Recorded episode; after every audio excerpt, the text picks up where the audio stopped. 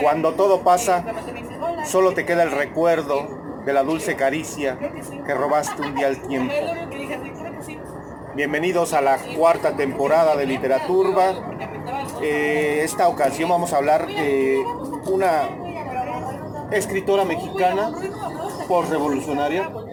¿Revolucionaria? Revolución post, ¿no? Porque se supone que escribió esto ya que se terminó la revolución.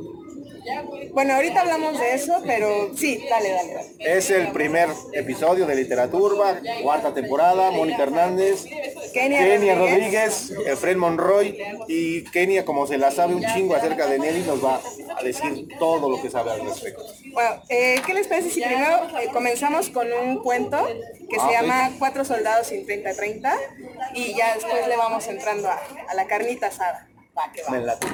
Cuatro soldados sin 30-30. Nelly Campobello. Y pasaba todos los días, flaco, mal vestido. Era un soldado.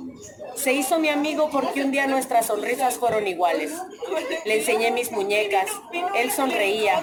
Había hambre en su risa. Yo pensé que si le regalaba unas gorditas de harina, haría muy bien. Al otro día, cuando él pasaba al cerro, le ofrecí las gordas. Su cuerpo flaco sonrió y sus labios pálidos se elasticaron con un Yo me llamo Rafael, soy trompeta del cerro de la iguana. Apretó la servilleta contra su estómago helado y se fue. Parecía por detrás un espantapájaros. Me dio risa y pensé que llevaba los pantalones de un muerto. Hubo un combate de tres días en Parral. Se combatía mucho. Traen muertos, dijeron. El único que hubo en el Cerro de la Iguana. En una camilla de ramas de álamo pasó frente a mi casa. Lo llevaban cuatro soldados.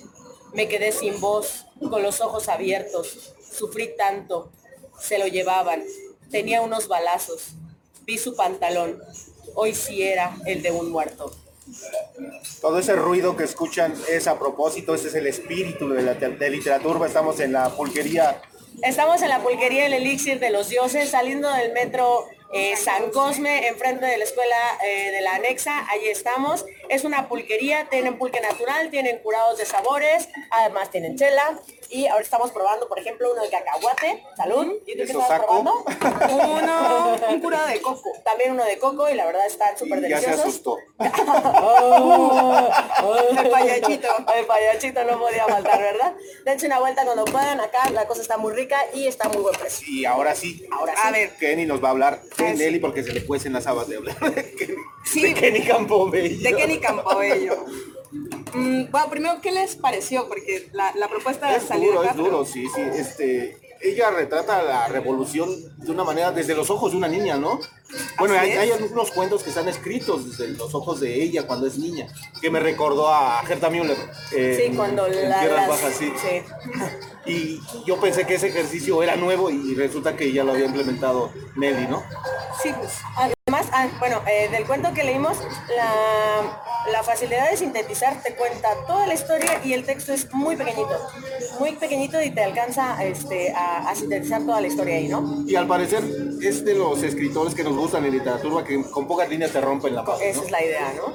Sí, esa es una de las grandes características de Nelly, que escribe poquito, pero es devastador.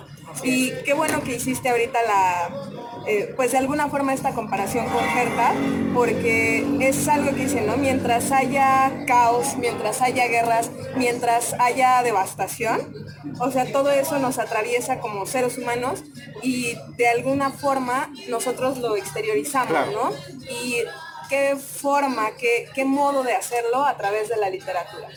Eh, y no es además algo lastimero, no es algo eh, que duela eh, de una forma distinta. O sea, ella no lo dramatiza, ella nada más retrata. Es como una tristeza por lo, por lo que va viendo, Bueno, ¿no? el lector ya es el que se lo otorga. Sí, ella claro. nada más te, te pone las cosas como tal ahí. Sí, sobre la mesa y no, Ajá. no se presta como a, a otras interpretaciones, porque es lo que pasa, ¿no? Lo que pasó y que lamentablemente sigue pasando en México y en todos los demás Sí. lugares del mundo. Y bueno, pues Es conocida como Nelly Campobello Morton, pero su verdadero nombre es María Francisca Moya Luna y ella nació en 1900 en Villa Ocampo, Durango. Y esto por qué importa que lo digamos, además de que es Por la edad su biografía, sino por la edad que ella tenía y el lugar en el que nació. Eh, En México la revolución se llevó a cabo de eh, 1900 se estaba ge- gestando, 1910, 1914 fue el término, ¿no?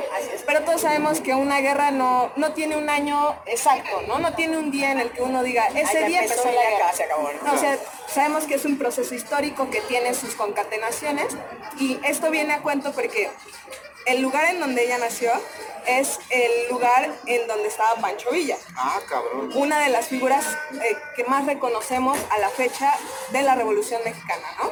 El caudillo Pancho Villa. Por lo tanto, todas las personas tenían un gran afecto por él, ya que si él era un barbaján o un rufián o no lo era, esa ya es otra historia que no nos compete, ¿no? Pero esa era la importancia, había muchísima actividad de la revolución en ese espacio. Y lo que hace Nelly es como ella lo vivió durante su infancia, así lo retrata, como decía Fren, con los ojos de una niña. Y bueno, la historia es esta. Nelly a los 23 años de edad se va de Durango, viene a la Ciudad de México, pero no solo es eso, ¿no? Ella tenía, al estar tan cerca de la frontera, ella transita este, hacia allá, regresa y luego decide irse a la Ciudad de México, donde ella estudia ballet. Ah, y bueno, cabrón. ajá, que no es algo como extraño entre, entre Sí, los es un tipo de sociedad, ¿no? Sí, porque no era como lo normal y ni lo común para una... Entonces ella era de una clase acomodada. Eso iba a decir, de una clase diferente al menos, ¿no? Si no acomodada. Pues sí, sí, digamos que no acomodada, pero tenía ciertos privilegios. Claro. Esta Y- cuestión de la cultura, perdón, pero sí era eso. ¿no? O sea, las familias culturalmente ricas se mantenían ahí, aunque no hubiera tanta riqueza económica, sí se mantenía la intelectual, ¿no? Exacto, y es justo algo que nos dice su biografía. Ella siempre se movió como dentro de estos círculos intelectuales que nosotros reconocemos a la fecha, ¿no? Con pintores se llevaba, con otro tipo de bailarines, de primeros bailarines, ¿no? Que es como la, la categoría, si queremos podemos decirle máxima dentro de la jerarquía este, de, la, de la danza. Y bueno, además su, glor- su hermana, esta Gloria Campobello, ella este, se consolidó también como primera bailarina. Entonces su familia, eh, sus papás no, porque me parece que ellos este, murieron cuando ella era mucho más chica, pero bueno. Entonces ella viene a Ciudad de México, se forma como bailarina y acá es donde hace su propia escuela. Se hace amiga de muchos pintores de la época, de actrices, actores, Nombres, nombres, queremos nombres. ¿De quién? Suelta la carnita, por favor. Por ejemplo, de. ¿Cómo se llama este mu- muralista? José Clemente Orozco. De José Clemente Orozco se hace amiga y de hecho, más adelante vamos a ir como a, a su tortuosa vida ya este, adulta, adulta. Pero él le regaló varias pinturas, ¿no? Ah, cabrón. Y bueno, sabemos que en esos tiempos se acostumbraba como mucho más, ¿no? Así de, yo soy pintor y como tú eres mi mejor amiga, yo te voy a regalar una pintura y la vas a tener en tu casa. O sea, a la fecha muchos escritores y muchos Muchas personas que han leído a Campobello enseñan a Azuela, por ejemplo. ¿Por qué es importante Nelly Campobello? Am, es que con Azuela eso nos daría para otro programa, con, con mucha carne también. Pero creo que es esta postura política. Ajá, Eh, exacto. porque Mariano Azuela, él digamos que claudicó.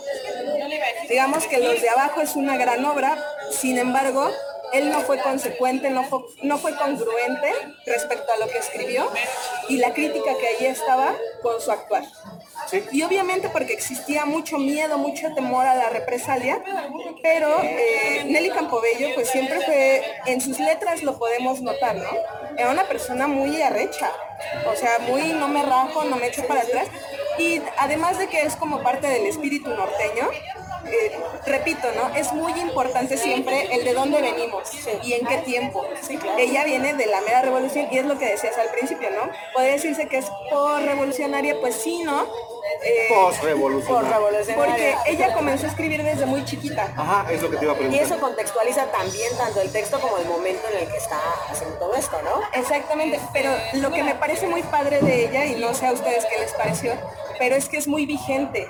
Sí. Pues te Es que acerca los de la conflictos- importancia actual, Claro, es que los conflictos bélicos son importantes en cualquier momento, ¿no?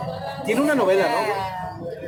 Novela no, no, no que yo recuerde, pero lo que sí sí quieres enseñar es como el compendio de dónde salió este cuento, el que yo leí de... A ver, Ajá. esos del Fondo de Cultura Económica ya patrocínenos. Les estoy haciendo un chingo de publicidad con sus- Yo te compré un chingo de estas la para regalarlos. Esa colección de vientos del vientos del pueblo. Que salió aparte a un y-. A superprecio y la verdad es que los grabados están increíbles. De repente los grabadores que están ahí contextualizan pues muy muy cabrón el, el texto y puta, para- incluso para sus hijos está poca madre. A ver fondo, ponte las pilas y Y el contenido está muy bien Ajá. curado, muy muy bien curado. Además es algo muy sencillo de leer, no solo porque ella es muy muy digerible, digámoslo Sí. así. El lenguaje sencillo. A ver, un pinche cómic está alrededor de 40, 50 pesos. Esta madre cuesta 20 pesos y, y empieza los precios desde los 10 pesos. Teníamos de 10 y de 11 pesos. Ah, Yo tengo toda la colección de esta madre. Sí. Pero, este, Eh, Oyeron fondo.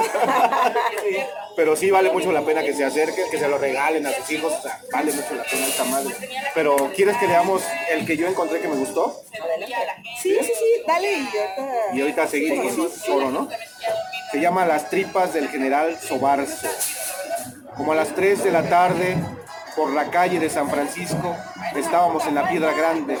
Al bajar el callejón de la pila de Don Cirilo Reyes, vimos venir unos soldados con una bandeja en alto. Pasaban junto a nosotras, iban platicando y riéndose. Oigan, ¿qué es eso tan bonito que llevan? Desde arriba del callejón podíamos ver que dentro del lavamanos había algo color de rosa, bastante bonito. Ellos se sonrieron, bajaron la bandeja y nos mostraron aquello. Son tripas, dijo el más joven clavando sus ojos sobre nosotras a ver si nos asustábamos. Al oír, son tripas, nos, juntimos, nos pusimos junto de ellos y las vimos. Estaban enrolladitas, como si no tuvieran punta. Tripitas, qué bonitas. ¿Y de quién son? Dijimos con la curiosidad en el filo de los ojos. De mi general Sobarzo, dijo el mismo soldado. Las llevamos a enterrar al Camposanto. Se alejaron con el mismo pie todos, sin decir nada más. Le contamos a mamá que habíamos visto las tripas de Sobarzo. Ella también las vio por el puente de fierro. No recuerdo si fueron cinco los días que estuvieron agarrados, pero los villistas en aquella ocasión no pudieron tomar la plaza. Creo que el jefe de las armas se llamaba Luis Manuel Sobarzo y que lo mataron por el Cerro de la Cruz o por la estación. Él era de Sonora, lo embalsamaron y lo echaron en un tren. Sus tripas se quedaron en. Esa es la visión de una niña con una pinche inocencia que son unas tripas. Y, este, y es puro el texto, pero para nosotros que lo leemos. Es muy visceral. Ajá. Ah. literal, literal, visceral. Es literal, literal. Se, se pega lo, lo guayachita. Se pega. Que estoy junto a ti. Ok, entonces, ¿qué te Sí, pareció este eh, texto? ¿Ya lo, ya lo conocías este? Ese no, es que justo lo que iba a comentar es que por lo menos yo estoy muy agradecida con esta, con esta colección y por este compendio en especial porque yo conocí a Nelly Campobello a través de una, eh, una antología de cuentos de la revolución editado por la UNAM. Pero sabemos que esas son pues muchísimo más costosas. ¿no? Claro. O sea, sí rondaba como entre los 200 pesos. ¿Cómo crees? Sí, y Nelly Campobello, y estaba ella y no recuerdo qué otra escritora, pero eran las únicas dos mujeres. O sea, y había como, como las 20 cosas hombres, ¿no? Ajá. Sí, eh, justo. Muchos de los escritores de repente dicen es que el- la revolución es algo que se ve desde un aspecto muy masculino. Suele, Sí, Ajá. sí. Pues quién es quien se va a la guerra, quién es quien no. ¿Quién es todas ¿Quiénes somos Don Vergas? Pero sabemos que no es de esa forma, ¿no? O sea, sabe- sabemos A ver, ¿quién que... trae la verga? Mm, Don Bueno, Vergas. ¿Quién lleva la batuta? ¿Y qué es una batuta? Un- Una verga. una carga delgadita. Pero, por ejemplo, Hablando de por ejemplo, de vergas. Bueno, es que el ambiente acá está, está suave Está muy para padre, cotorrear. sí. Eh, Pero bueno, lejos de eso, es como este sentido que todavía existe muy machista hacia las antologías, ¿no? O sea, seguramente además de esas dos escritoras había muchísimas más, pero justo como se tiene este concepto de quiénes son los que van a la guerra, quiénes son los que cargan las armas, y que después supimos eh, que no es así, ¿no? Que no es la historia oficial que leímos en nuestros libros de texto la que ocurrió. Bueno, pero también qué padre que entonces una mujer en este contexto sea quien escriba estas historias, ¿no? Exacto, y a mí uno, varios de los elementos que me, que me atraen mucho de ella, desde el título, por ejemplo, el de los 30-30, fue el uso de un arma, ¿no? O sea, yo luego le dije, ¿qué, qué fregados es una 30-30? Y ya luego vas y ves que es un fusil. O sea, pero es, pero es así lo más puñetero que tú te puedas encontrar y tú piensas, pues que traían los otros tipos, o sea, y con esto es como si trajeras una piedra, pues trajeras una, una onda, literal una onda. Sí, pero bueno, ese es el asunto, ¿no? Cómo, cómo Nelly lo, lo cuenta a través de sus ojos y que esto es algo que hace todavía eh, mucho tiempo después, después, por ejemplo, a través de su poesía. Y este, bueno, como me gusta mucho la voz de Mónica, yo quisiera que leyeras el de yo y ahorita lo, lo platicamos. ¿Yo, Kenny? Yo, Kenny, ah, yo, Nelly Campobello. Dicen que soy brusca, que no sé lo que digo, porque viene de allá. Ellos dicen que de la montaña oscura. Yo sé que viene de una claridad. Brusca, porque miro de frente. Brusca, porque soy fuerte, porque soy montaraz. ¿Cuántas cosas dicen porque viene de allá, de un rincón oscuro de la montaña? Más yo sé que viene de una claridad. Ahí ya se me tocó No creo que se te hubiera hecho. o sea, primera bailarina, escritora, regia. No. En la pela. Pero nos ibas a hablar del aspecto escabroso de su vida, ¿no? Sí. ¿O quieres hablar? Ah, no, bueno, yo me quedé con la, con la impresión del texto. Otra ah, vez la simpleza, ¿no? Otra vez la simpleza y la contundencia. Es muy contundente a pesar de ser poquitas palabras, eh, son muy precisas y es un autorretrato, ¿no? Entonces es este es algo es algo muy valioso que con tanta sexualidad, de su que con tanta precisión. No tuvo hijos, pero eh, ahorita que lo mencionas seguro te diste cuenta como de algo, ¿no? Este sí soy brusca, ¿no? Hasta la palabra. Existe como ese timbre. Y bueno, este, ¿qué momento estamos? Sí. Bien nos vienen a atender, hay una atención personalizada en ese lugar bien chido que no se nos seque la garganta. Claro. Pues a mí me gusta mucho este, este poema por lo mismo, porque nos retrata eso, ¿no? De dónde vengo y es como lo que muchas veces pasa en la, en la ciudad, que no... me, me que por ejemplo en la ciudad, cuando viene alguien del norte, eh, muy desdeñosamente y malamente se dice, ay, este pinche indio bajado del cerro, ¿no? ¿Tú qué vas a saber si vienes del pinche otro lado del pinche foráneo? Ajá, o sea, cuando... Y me imagino que era muy complicado para ella en ese momento, pues, este, decir, yo vengo de tal lado y llegar... De un mundo raro. Casi estaba a punto de soltar esa mamada cuando estaba Qué bueno que te esperaste hasta este momento. Menos mal, menos mal. Pero bueno, y el asunto de su sexualidad, ella ah, no tuvo hijos y pues sí, se sospecha, pero no dejan como ahí este, un espacio para suspicacia respecto a si a ella era asexual o le gustaban las chicas o no le gustaba a nadie, no, no lo sabemos, ¿no? Pero sí, eh, si la leemos nos podemos dar medianamente una idea porque a fin de cuentas es una parte de sí Para decir, lo que preguntan, este asunto como muy escabroso, se debe a que cuando ella ya estaba eh, pues en avanzada edad, eh, ella tenía una casa muy cerca de nosotros en la colonia tabacalera. Una casa que retratan muy bonita, ¿no? Estamos en San Cosme, ¿no? Estamos en el metro San Cosme, estamos en la Santa María de la Ribera, en la colonia de lado. Plena Ciudad de México. Ya les podemos pasar este como alguna foto o un algo de la que fue casa de Nelly Campobello. Y se dice que ella era una persona muy altruista, a la que se le conmovía mucho. Y pues claro, una persona que viene de vivir toda la guerra, eh, yo creo que podría ser eso, ¿no? Que, salud, salud, salud, que pues o tal vez es como muy hacia adentro, muy ensimismada, como muy cerrada, o eso, ¿no? Que todo le genera ya una conmoción este, que la invita a ser mucho más generosa con los demás por todo lo que vio. Y resulta que una pareja le pidió ayuda porque ellos tenían muchos hijos y primero le dijeron, sé madrina de Pepito y de Pepita. Y ella aceptó.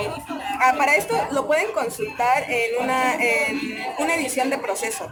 Nada le ponen así, este, como Nelly Campobello, proceso, y les va a arrojar como toda la historia y es muy tétrica. Entonces primero empiezan como de amadrínalos, ¿no? Y ya ella muy buena onda los amadrina.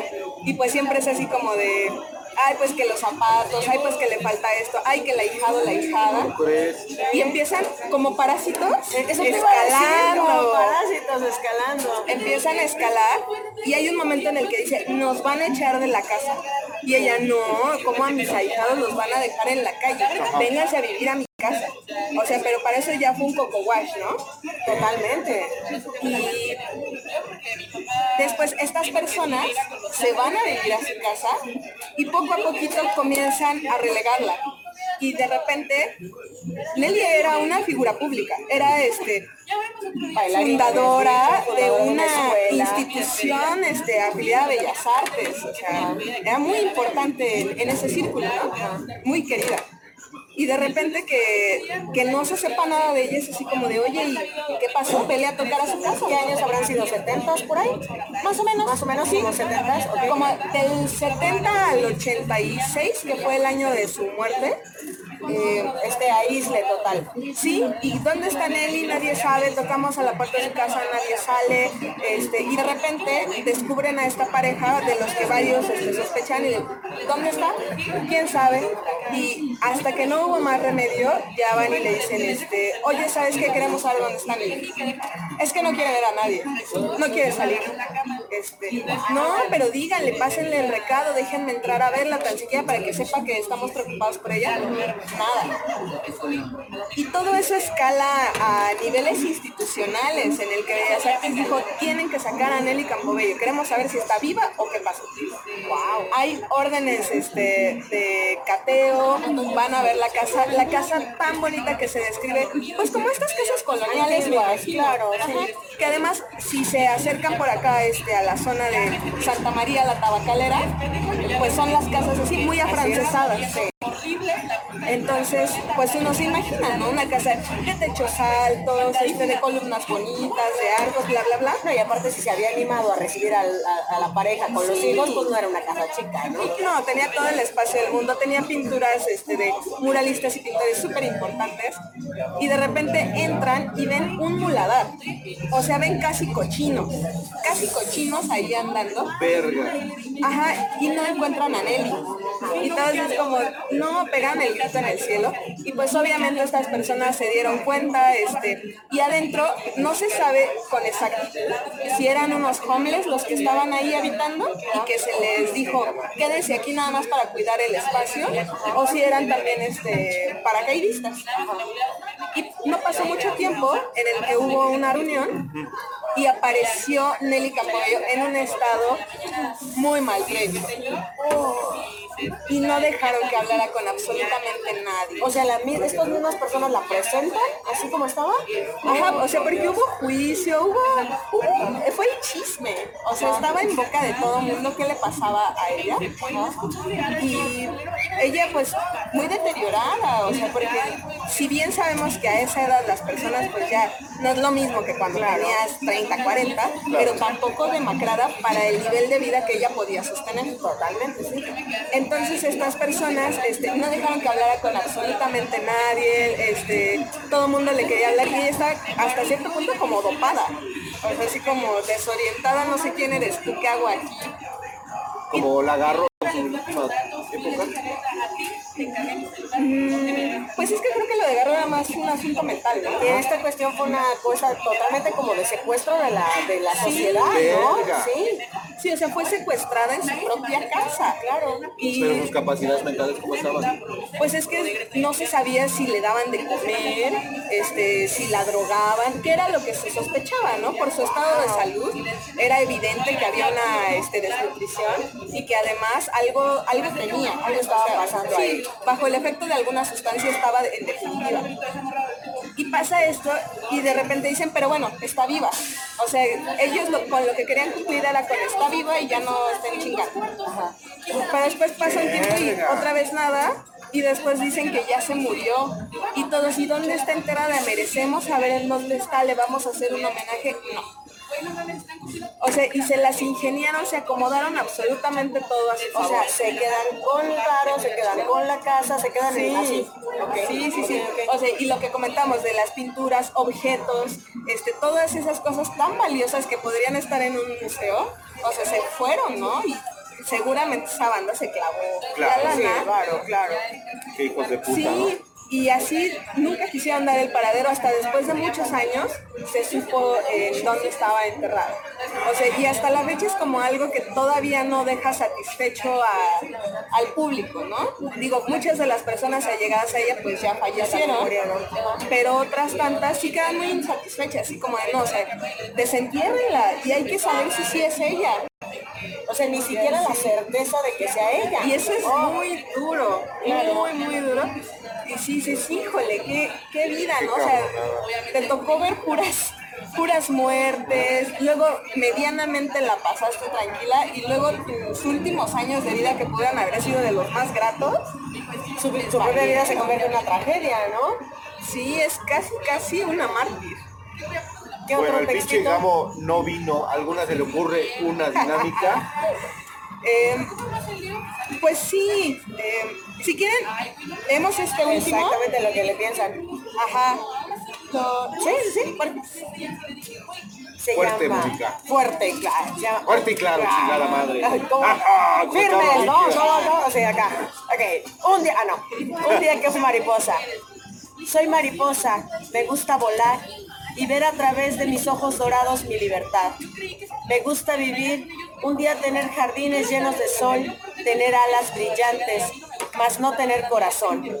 Morir ebria de belleza, morir ebria de alegría, con las alas abiertas y a la luz del día.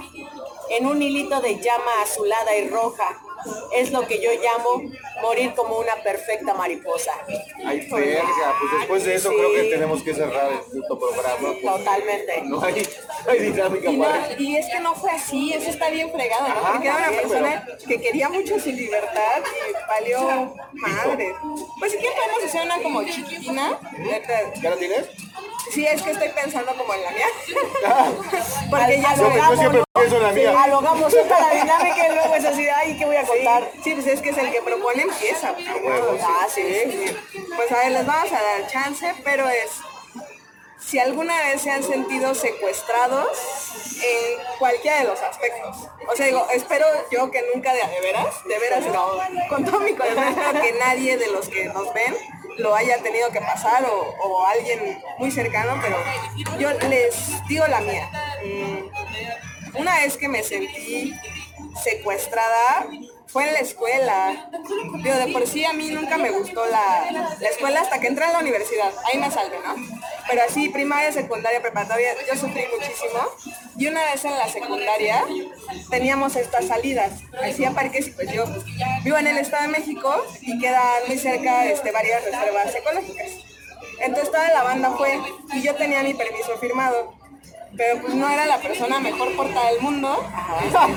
Pinche borracha. Así como la ven. ¿No? Todavía no bebías en aquella época. Pues sí, pero... O sea, pero ese no es el dato relevante. Es que tampoco era ñera, pero me costaba ponerle atención a las personas y eso les molestaba mucho, ¿no? O sea, de repente yo las podía ver, pero no estaba poniendo atención. Y se enojó mucho conmigo una maestra porque me acababa de explicar algo y luego me dijo, ¿qué dije? No, pues quién sabe. Y me dejó castigada. Y no fui a la pinche salida, aunque yo tenía mi permiso firmado y todo.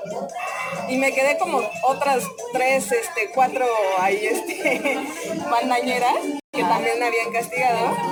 Y yo me sentí muy, muy conflictuada porque mi casa quedaba muy cerca de la escuela.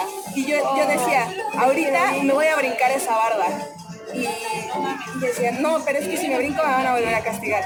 Y de repente pasaba nuestra orientadora y si este, yo decía, ya vamos a, a salir al, al almuerzo, se decía, no, porque están castigados. Y yo decía, pero yo tengo que comer, o sea, yo necesito comer.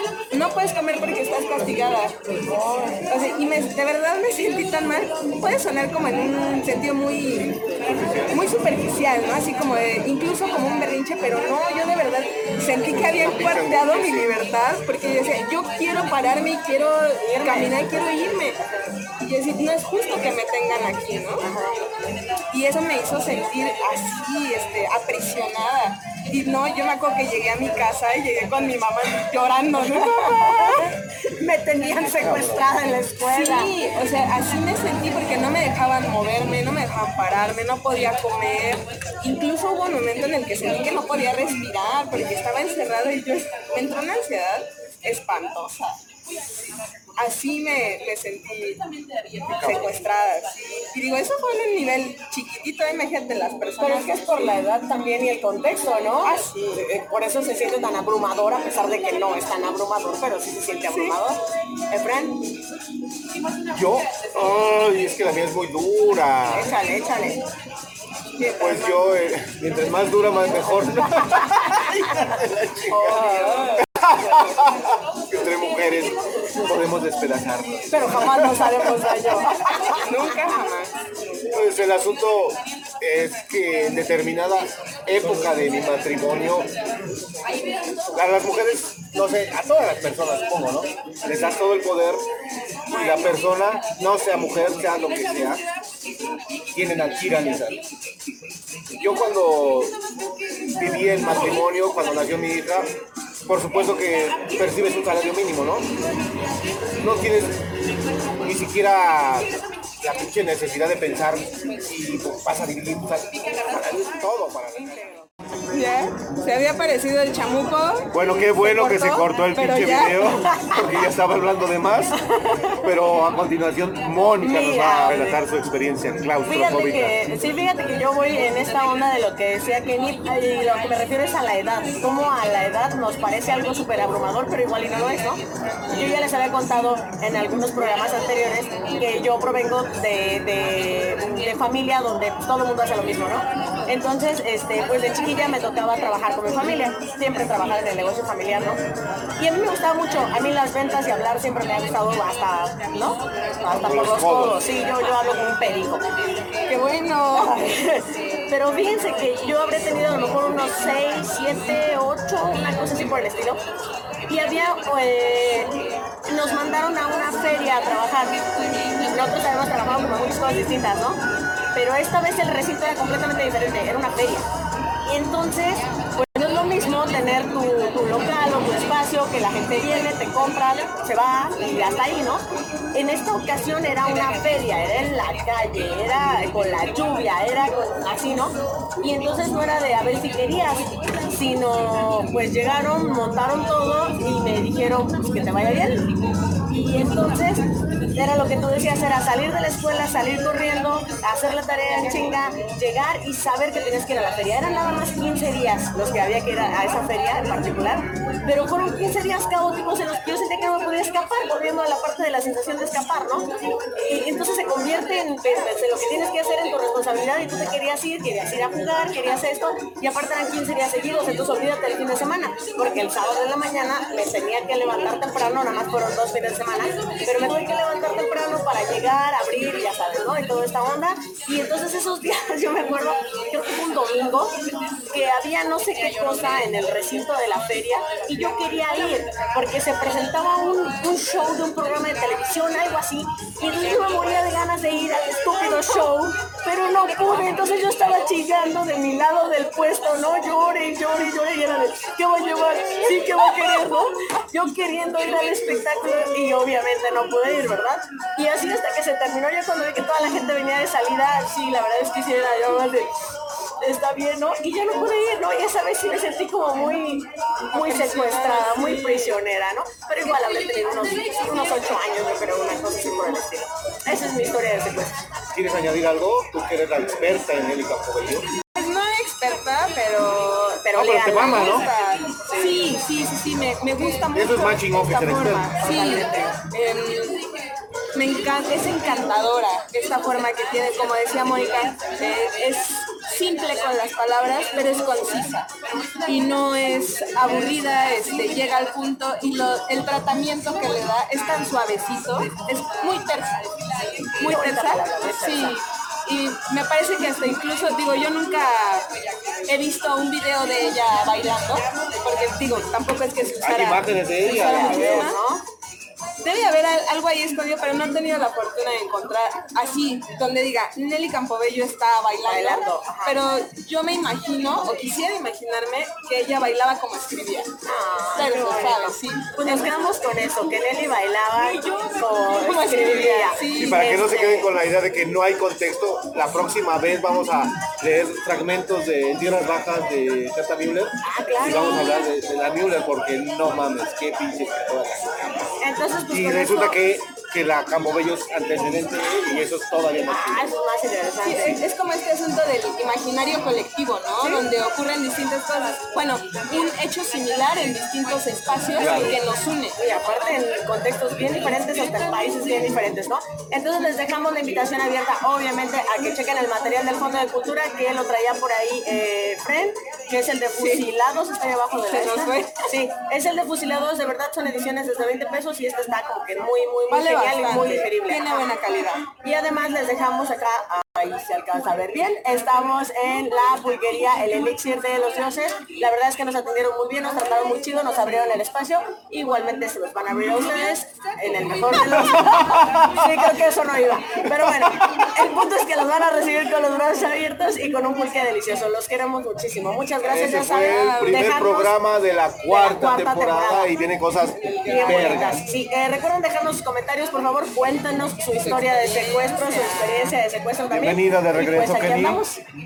Ahí que venga Gamo. Ay, sí, sí, chingamos. Adiós.